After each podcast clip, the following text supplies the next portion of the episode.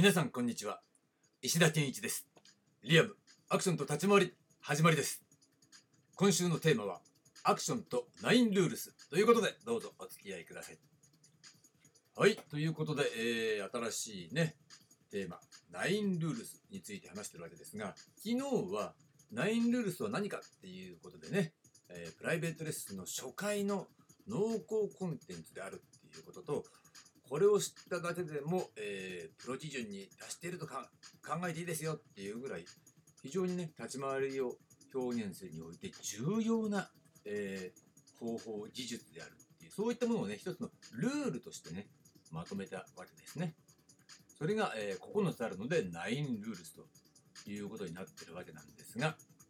さて、えー、今日火曜日のテーマは理論の重要性必要性ということでね改めてもう一度ここで、えー、具体的な内容に入る前に理論を持っているっていうことがねいかに重要であるか必要なのかっていうことをねもう一度確認しておきたいと思います。ね、また理論かよみたいなまあ理論の話しかしていないわけなんですが、ね、じゃあなんで理論が重要なの？必要なのっていうことについてちょっと具体的に話したことあったっけって思ったのでもう一回ねまとめて、えー、しっかりね分かりやすいようにお届けしてみたいと思います、えー、実はねこの理論の重要性必要性3つあるんですね。最初に、えー、3つをね挙げておくと1番目リスクマネジメント性。2番目検証可能性。3番目共有性。ねこの3つがあるわで大丈夫。一個一個ね説明していきますからね。ということで1番目いってみましょうね。リスクマネジメント性これは何かっていうと、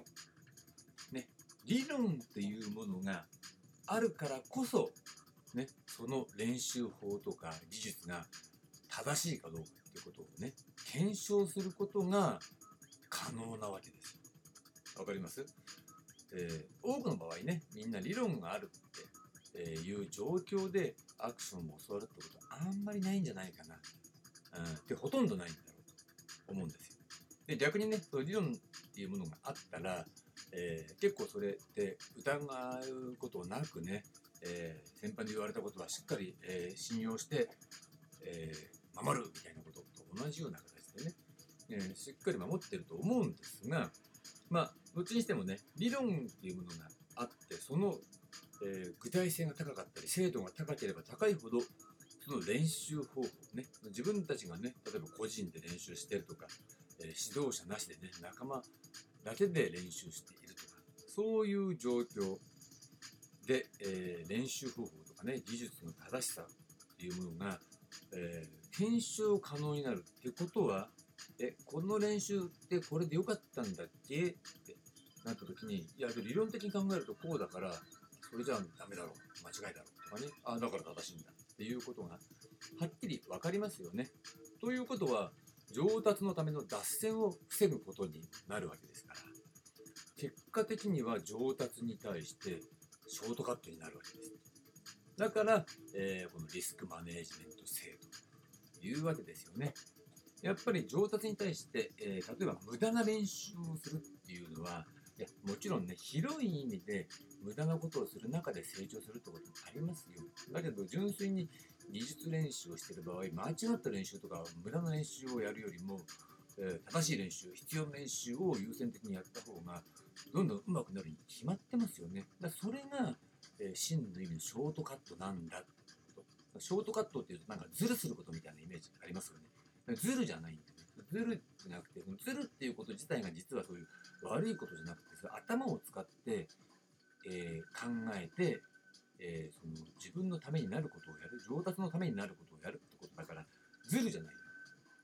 うん、ショートカットっていうのはこのズルじゃなくて実はアクションにおいて上達のためにはこの理論をね、しっかり抑える理論があるからショートカットになるっていう意味でリスクマネージメント性がありますね。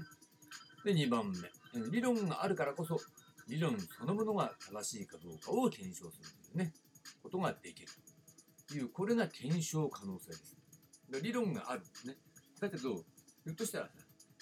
新しい動きをね、考えたり、新しい発想に基づいて何かやっていた時に、ひ